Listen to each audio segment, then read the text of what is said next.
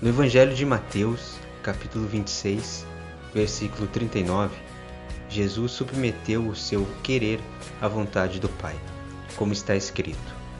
Indo um pouco mais adiante, prostrou-se com o rosto em terra e orou: Meu Pai, se for possível, afasta de mim esse cálice. Contudo, não seja como eu quero, mas sim como tu queres. No Getsemane, Jesus estava profundamente triste, pois havia chegado a hora da sua entrega, a hora da sua entrega pela nossa redenção junto a Deus. Quanta dor Jesus sentiu, uma tristeza mortal, como afirmou.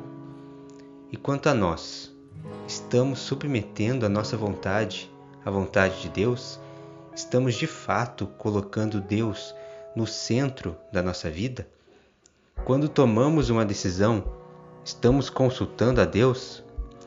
Meu irmão, devemos procurar viver de acordo com a palavra de Deus todos os dias da nossa vida. E isso só se torna possível por meio de uma leitura diária da Bíblia, porque é por meio dela que podemos conhecer cada vez mais a Deus. É por meio da Sua palavra que aprendemos que Deus é amor, mas também é justiça é por meio da leitura da palavra e da oração que podemos descobrir qual a vontade de Deus para a nossa vida.